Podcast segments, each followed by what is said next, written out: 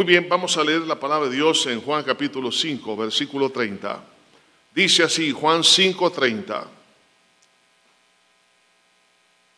Juan 5, 30. No puedo yo hacer nada por mí mismo, según oigo, así juzgo, y mi juicio es justo, porque no busco mi voluntad, sino la voluntad del que me envió, la del Padre. Si yo doy testimonio acerca de mí mismo, mi testimonio no es verdadero. Otro es el, que el testimonio acerca de mí, y sé que el testimonio que da de mí es verdadero. Vosotros enviasteis mensajeros a Juan, y él dio testimonio de la verdad. Pero yo no recibo testimonio de hombre alguno, mas digo esto para que vosotros seáis salvos. Él era antorcha que ardía y alumbraba, y vosotros quisiste regocijaros por un tiempo en su luz. Mas yo tengo mayor testimonio que el de Juan, porque las obras que el Padre me dio para que las cumpliese, las mismas obras que yo hago, dan testimonio de mí, que el Padre me ha enviado. También el Padre que me envió ha dado testimonio de mí. Nunca habéis oído su voz, ni habéis visto su aspecto, ni tenéis la palabra morando en vosotros, porque a quien él envió, vosotros no creéis. Escudriñad las escrituras, porque a vosotros os parece que en ellas tenéis vida eterna. Ellas son las que dan testimonio de mí. Y no queréis venir a mí para que tengáis vida. Gloria de hombre no recibo, mas yo os conozco que no tenéis amor de Dios en vosotros. Yo he venido en nombre de mi Padre y no me recibís. Si otro viniera en su propio nombre, a éste recibiréis. ¿Cómo podéis vosotros creer? Pues recibís gloria los unos de los otros y no buscáis la gloria que viene del Dios único. No penséis que yo voy a acusaros delante del Padre. Hay quien os acusa, Moisés, en quien tenéis vuestra esperanza. Porque si creyeres a Moisés, me creerías a mí, porque de mí escribió él. Pero si no creéis a sus escritos, ¿cómo creeréis a mis palabras, Señor? Te doy gracias por tu palabra. Te pido, mi buen pastor, que tú nos ministres de una forma especial. Permítenos, Señor, el poder disfrutar de una lectura maravillosa de tu palabra, donde tú nos puedas hablar día tras día, momento a momento y disfrutarla. En el nombre de Cristo lo pedimos todo. Amén y amén. Tengo un tema, es una interrogante y merece una respuesta. ¿Sabes por qué tienes una fe estéril? Parece contradictorio porque si tenemos fe debería de dar fruto, no debería ser estéril. Sin embargo, vemos en esta lectura que habían hombres que tenían la ley de Moisés, es decir, ellos consideraban los escritos de Moisés, estamos hablando del Pentateuco. Sin embargo, aunque lo leían, no creían. Por eso Jesús dijo, si creyeres a lo que escribió Moisés, creerías mis palabras, porque de mí escribió él. Estamos viendo que la paternidad, el escritor de el Pentateuco fue Moisés porque de Jesús le reveló esa palabra para que él la escribiera. Jesús lo dijo. Sé que hay distintos argumentos hoy en día que quién escribió el, Pentateuco. Jesús lo dijo. Y si Jesús lo dijo, hecho está. Muy bien. Eso es para los estudiantes del Instituto Bíblico.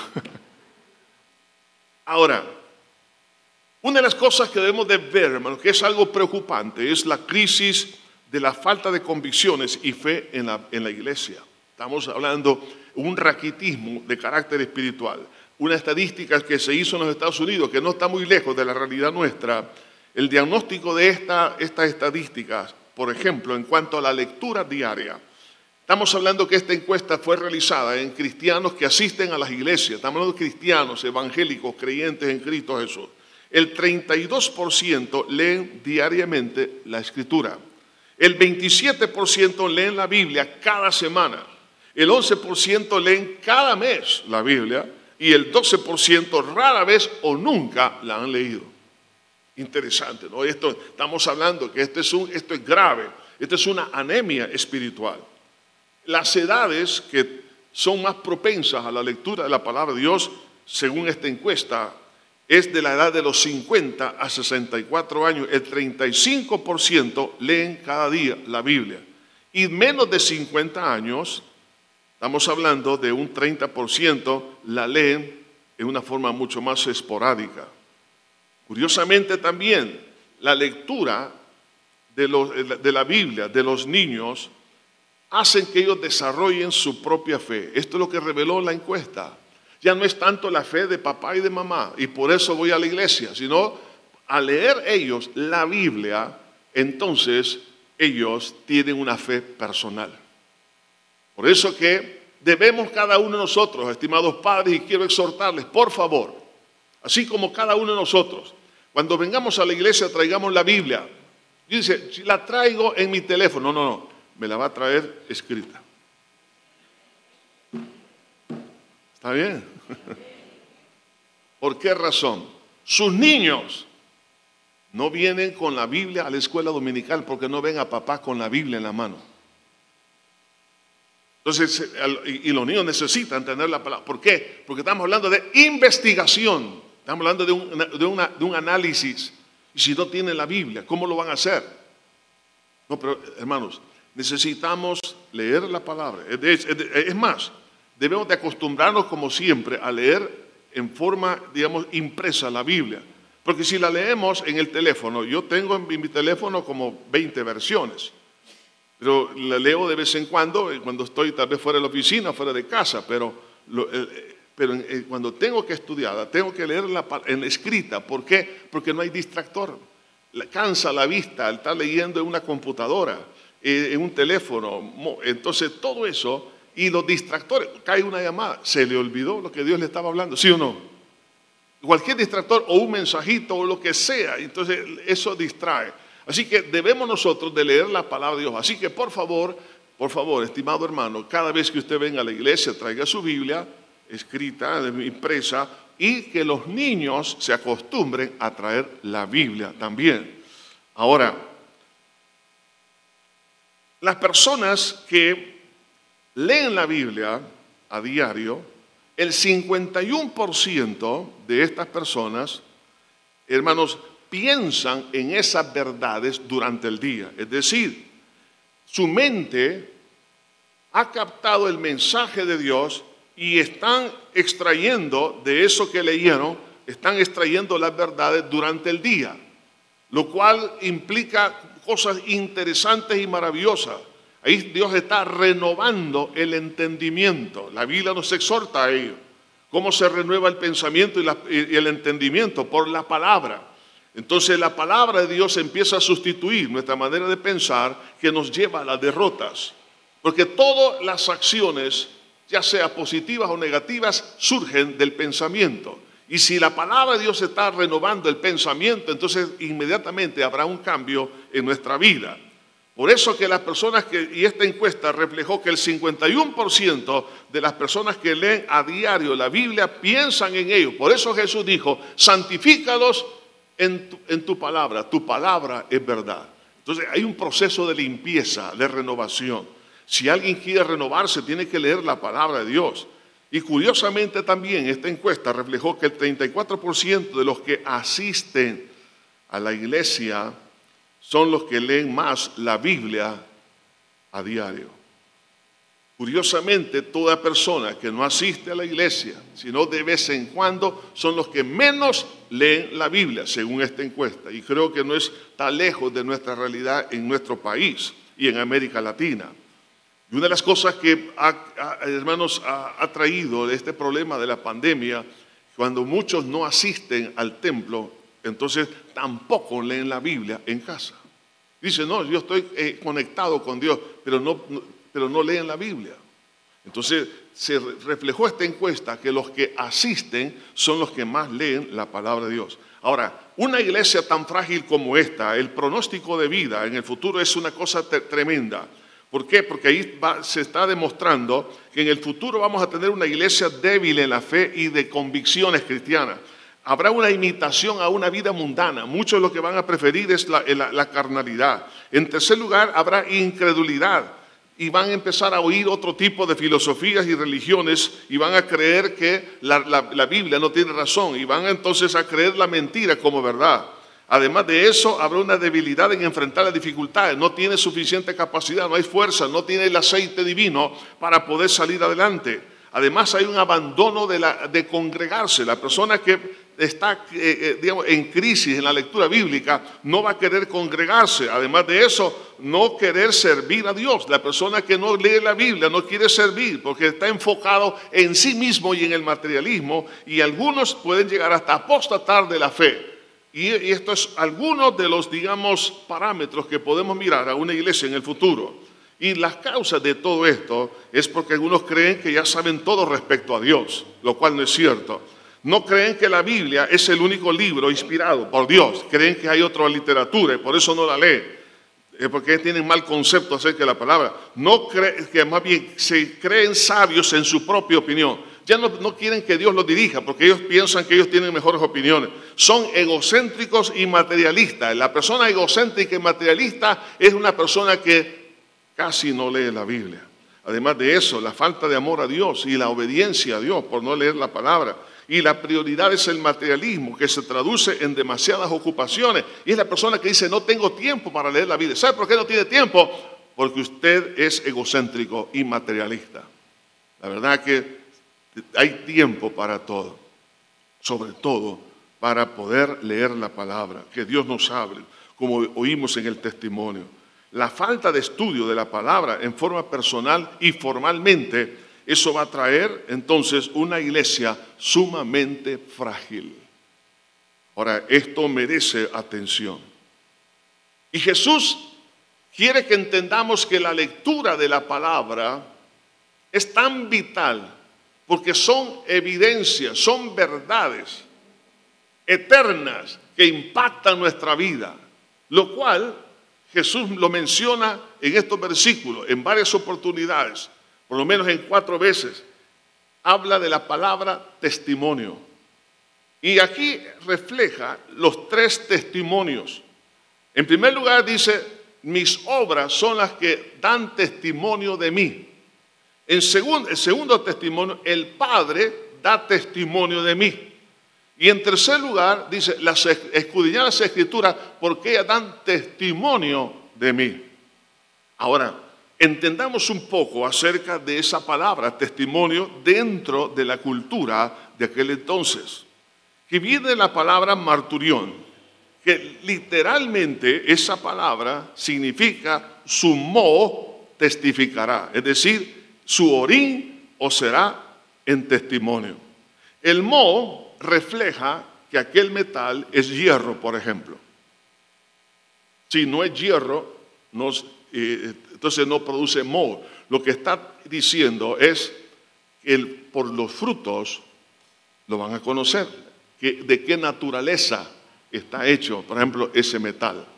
Entonces cuando Jesús dice, porque ellas son las que dan testimonio de mí, hablando de las escrituras, está hablando de evidencia. El moho es una evidencia del metal. Entonces, el Señor nos está llevando a que nosotros comprendamos que hay evidencias importantes cuando nosotros leemos la palabra que deben de impactar nuestra vida para generar fe. Recuerde que la Biblia dice que la fe viene por el oír y oír la palabra de Dios. Este, este, la palabra testimonio en los tiempos bíblicos era utilizada sobre todo en, el mundo legal. Por ejemplo, en los juicios, en las transacciones legales. Entonces ahí se ocupaba mucho el término testimonio. ¿Por qué? Porque tenía que ver con hechos o verdades eh, que realmente testificaban acerca de algo que es eh, verificable. Entonces el propósito del testimonio es la verificación de la autenticidad. Entonces, cuando Jesús dijo, mis obras dan testimonio, es decir, hablan de quién es Jesús y su obra. Mi Padre es el que habla de mí y da testimonio de quién es y cuál es su obra. Y las escrituras son las que dan testimonio. Entonces, cuando yo leo la palabra, estoy leyendo qué cosa? Estoy leyendo las verdades, el testimonio. Oiga de esto, no testimonio de hombre. Por eso Jesús dijo, yo testimonio de hombre no recibo. ¿Por qué? Porque el único que puede dar testimonio de sí mismo, en este caso Dios, es Dios mismo. Porque cualquier testimonio de hombre acerca de Dios es muy relativo. Pero por eso que la revelación del Señor Jesucristo a través de su palabra es importante, porque podemos decir que es la declaración jurada de Dios sobre quién es Jesús y su, su obra salvadora. Estamos hablando que es la verdad, la única verdad revelada por parte de Dios. No existe, por favor, esto es verdad. Esto es verdad. Y si un día esto llego a partir de la presencia de Dios el otro año, en 20 años, no lo sé. Pero esto es verdad. El único libro inspirado por la palabra de Dios es la Biblia. De ahí no existe ninguna otra palabra. No tengo tiempo para hablar acerca de ello. ¿Por qué razón digo lo que digo? Entonces, por eso se conocía el término las escrituras. Cuando Jesús dijo escudriñar las escrituras, está refiriéndose a las palabras inspiradas por parte de Dios. Por eso le conocía a la iglesia como la gente del libro. Porque ellos amaban qué cosa? La inspiración de la palabra de Dios. Entonces, si la palabra da testimonio, es yo debo de ponerle mucha atención. Porque en, otras palabras, es Dios quien me está hablando. De ahí viene entonces el término inspiración. La palabra inspiración, que por ejemplo el apóstol Pablo cuando escribe a Timoteo diciendo que toda la escritura es inspirada por Dios, la palabra inspirar, viene la palabra griega que significa exhalar, es decir, que la palabra fue exhalada o soplada por Dios. Es decir, está hablando del origen de la palabra. No nació en la mente de los escritores bíblicos, nace en Dios. Y Dios se la reveló a los hombres para que la escribieran, pero no nació de la mente de ellos. Entonces, cuando entendemos lo que significa el vocablo castellano, palabra, Búsquelo usted en el diccionario de la, Real Lengua Española. Significa que es un pensamientos expresados en símbolos. Lo que yo estoy hablando son símbolos a través del sonido. Usted lo descodifica a, través de su oído y su cerebro, pero son símbolos. Cuando leo la Biblia, ¿qué es lo que estoy leyendo? Todas las palabras, las letras son símbolos, pero ¿de qué cosa? De un pensamiento. Entonces cuando usted lee el periódico, usted está leyendo los pensamientos del que escribió ese artículo. Cuando leemos la Biblia, estamos leyendo el pensamiento de Dios. Ay, qué lindo, ¿no? Entonces, si yo estoy leyendo en parte, porque la Biblia no revela todo el pensamiento de Dios, porque Dios es infinito. Por eso Jesús le dijo a Nicodemo, mira Nicodemo, si, no puedes entender las, eh, las cosas de esta tierra, ¿cómo vas a entender las cosas del cielo? Porque hay muchas cosas en el pensamiento de Dios, ¿no? Pero lo que tenemos del pensamiento de Dios revelado en la Biblia es algo que yo debo de escudriñarlo, estudiarlo. ¿Por qué? Jesús dijo, porque os parece que en ella tenéis vida eterna. Es decir, cuando me expongo al pensamiento de Dios, trae a mi vida vida.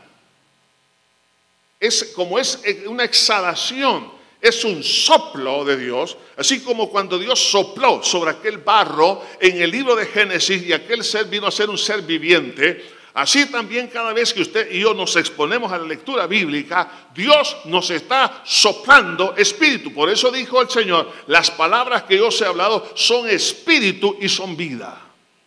Entonces, lo que estamos haciendo, por ejemplo, alguien está desanimado, el Señor le inspira vida al leer la palabra. Usted se, encuentra, hermano, con la necesidad de una orientación. Bueno, lámpara es a mis pies tu palabra y lumbrera mi camino. Dios le va a orientar. El Señor nos dice, encomienda a Jehová tus caminos y Él hará. Entonces Dios nos está diciendo qué hacer. Y estas cosas no fallan, no fallan. Hermano, Dios es bueno y nos ha revelado su mente, su corazón en parte aquí en la palabra con el propósito de que no andemos, hermanos, perdidos en esta tierra. Ahora, Dios me llama entonces a la investigación. Si ahí está el testimonio o evidencias a través de la palabra de quién es Jesús y su obra, ahora entonces Dios me llama a investigar ese testimonio en las escrituras. La palabra escritura se refería el Señor Jesús a la palabra, a la Biblia. En aquel momento, al Antiguo Testamento, y ahora el Antiguo y Nuevo Testamento. La exhortación a escudriñar la palabra inspirada tiene que ver con una realmente investigación. Por eso que la palabra escudriñar es una palabra compuesta. Tiene un prefijo que es ana en, griego, que es arriba, o a través o desde arriba, y crino, que es distinguir. Es como cuando alguien se sienta en un microscopio, es decir, está observando un microscopio y tiene una célula, pero usted está arriba por, a través del lente observando lo que está abajo para hacer un análisis. Entonces el Señor nos está diciendo, debe de escudriñar. O sea que no solamente es leer, sino investigar. Y este término Escudriñar era un término legal también en los tiempos bíblicos entre los griegos, donde denotaba la investigación preliminar de evidencias o de reunir evidencias para informárselo a un juez para que tomara una decisión. Entonces, cuando usted y yo estamos ah, recabando todas las verdades, las verdades bíblicas, y, entonces eso me da a mí qué cosa? Me da seguridad para tomar decisiones. ¿Por qué? Porque es palabra de Dios. Pero palabra de hombre no hay que recibir. Recuerde esto, palabra de hombre no hay que recibir, porque toda palabra de hombre es relativa y es mentirosa. Pero la palabra de Dios no, es verdad, es vida y es poder. Por eso el apóstol Pablo decía, no me avergüenzo del Evangelio porque es poder de Dios para salvación a todo aquel que cree. Esta palabra es poderosa. Entonces cuando estamos investigando esta palabra, estoy escudriñándola, estoy extrayendo las evidencias, las verdades para que, para que me ayuden a tomar una decisión de carácter personal. Esto me va a llevar a la bendición. Pero para eso yo necesito tener una Biblia. El que no tiene Biblia cómprela hoy, se la regalo si quiere. Ah. Allá en televisión, en donde queda, sí, ahí vamos a pagar. Ah, pero aquí yo se lo digo, pero el que está vendiendo a saber. ok, hay que tener una Biblia y se lo sugiero que sea en forma impresa, ¿no? Eh, no, estoy en contra de las virtuales, yo, las tengo, las uso también, pero sobre todo de forma escrita. Segundo, hay que leerla, hay que leerla. Hay que tomar tiempo para esto. Entonces mi hermano pues, mencionaba, leía más de, y es, cierto, ¿no? Eh, más de no sé cuánto tiempo, pero él hablaba de una media hora como un mínimo, ¿no? Un mínimo, pero él lee mucho más. Y esto es importantísimo, leer la palabra. ¿Con qué objetivo? Para escudriñar, es decir, para extraer las verdades. Pero para hacer esto, yo necesito tener al que inspiró las escrituras, al que las reveló, que es el Espíritu Santo.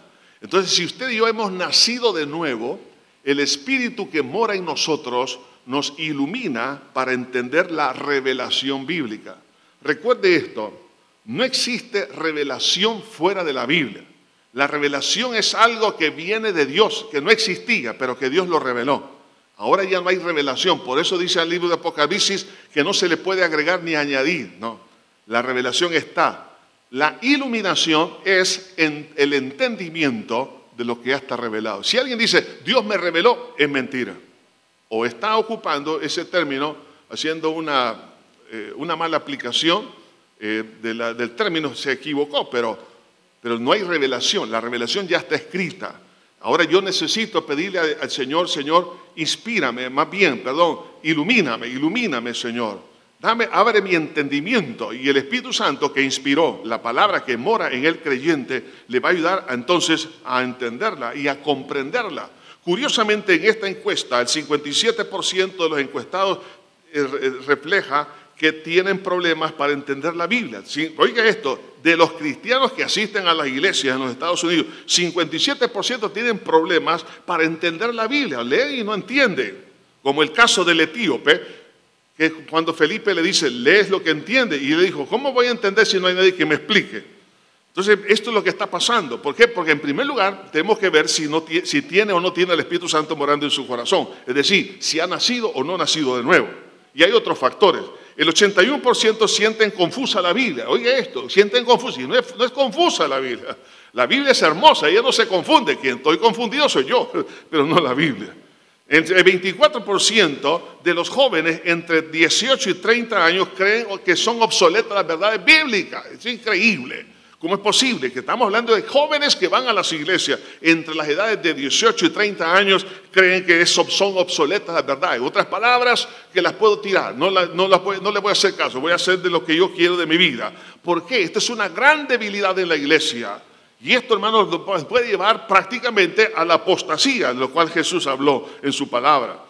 Ahora, tengo que tener Biblia, tengo que leerla, tengo que escudriñar, tengo que comprenderla, pero tengo que aplicarla, obedecerla. Decir, que lo que he aprendido ahora lo voy a aplicar y tengo que comunicarla también. Porque cuando alguien evangeliza o disipula o enseña, la persona lo que está haciendo es afirmar sus convicciones. Por eso es importante servir en la enseñanza, en la predicación métase usted a enseñar a la palabra de Dios, porque cada vez que usted está enseñando, sus raíces espirituales en la palabra se están profundizando. Y cuando vengan las tormentas, ¿quiénes son los que van a ser como aquel árbol del, del Salmo 1? Son aquellos que meditan en la ley de Jehová de día y de noche. Se deleitan en ello y la enseñan. Entonces serán estables. Ahora, ¿cuál es un obstáculo que Jesús habla aquí para Oiga esto, para que el fenómeno de leer y no comprender y no creer. ¿Cuál es el problema? Jesús lo revela en el versículo 44. ¿Cómo podéis vosotros creer? Pues si, si recibís gloria los unos de los otros y no buscáis la gloria que viene del Dios único. En otras palabras, recibir gloria los unos de los otros no es otra cosa que el egocentrismo. El egocentrismo es egolatría, es la exaltación de mi persona en lugar de Dios. Si yo recibo gloria los unos de los otros, es decir, soy egocéntrico, eso me va a impedir a creer. Por eso dice el Señor, ¿cómo podéis vosotros creer pues recibís gloria los unos de los otros. Eh, eh, lo que está diciendo es imposible que exista fe con una persona egocéntrica. Es imposible, porque es incompatible, porque hay un solo Dios, pero el ególatra, Él es Dios también para su propia vida, y ahí arruinó todo. Entonces, por eso el Señor lo que nos pide es, entiende esto, si queremos, hermano, entender la palabra, que la podamos aplicar a nuestra vida y que se convierta en una fe maravillosa, entonces tengo que echar fuera el egocentrismo. Por eso la pregunta del, tema de este mensaje, ¿sabes por qué tienes una vida estéril? Sencillamente por egocéntrico. O, no ha nacido nuevo o es un egocéntrico. Estamos hablando de, de un narcisismo tremendo en la vida. Entonces esta persona no lo va a entender y no va a crecer y no va a echar raíces y no va a poder creer. Jesús dice, ¿cómo podéis creer? En otras palabras, no se puede creer e, con, esta, con este pecado. Ahora, entonces el Señor nos está llamando a que busquemos la gloria de Él, es decir, no la exaltación de nuestro ego, sino exaltar a Dios, buscar la gloria de Dios, es decir, darle preeminencia a Dios en nuestra vida, abre el espacio para entender la palabra. Porque es un corazón humilde. Está buscando la gloria de Dios y al buscar la gloria de Dios se abre el entendimiento para comprender las escrituras. Entonces, el que tiene interés de, conocer y ser impactado por la gloria de Dios es aquella persona que pone en preeminencia a Dios y no su persona. Esto le va a abrir el espacio para entonces creer y tener la fe que necesita tener. Ahora, los efectos de la fe para darle, por darle gloria y preeminencia a Dios en nuestra vida, lo va a llevar a creer en Jesús como Dios y su obra en la cruz del Calvario. O sea, la fe en Cristo se va a fincar. La fe verdadera se revela en confiar en Jesús como la fuente de la revelación bíblica. Va a entender que la palabra de Dios todo apunta hacia Cristo y no, cree, no va a creer en el testimonio de las escrituras que le impiden creer en Jesús. No, es decir, el no creer, el no creer en el testimonio de las escrituras impide creer en Jesús. Entonces, si usted tiene este problema, nunca va a poder creer en Cristo Jesús. Por eso el tema, ¿sabes por qué tienes una fe estéril? Es porque el egocentrismo nos ha dañado. ¿Cómo se revela esto? Se revela en una confusión. Los que estaban ahí escuchando este mensaje, estaban ellos leyendo a Moisés, es decir, el Pentateuco, los primeros cinco libros de la ley, pero no creían en lo que eh, leían sábado a sábado eh, o en su casa. Entonces ellos creían ser creyentes, pero eran lectores incrédulos, porque no entendían que el mensaje del Pentateuco, como toda la escritura, apunta hacia Cristo, para creer en Cristo. De ahí entonces un, autoengaño. Venir a la iglesia o escuchar la palabra, leer la palabra, pero no llego a la conclusión de confiar mi vida en la persona de Jesús y su obra. Si esto es así, es sencillamente porque yo estoy realmente confundido.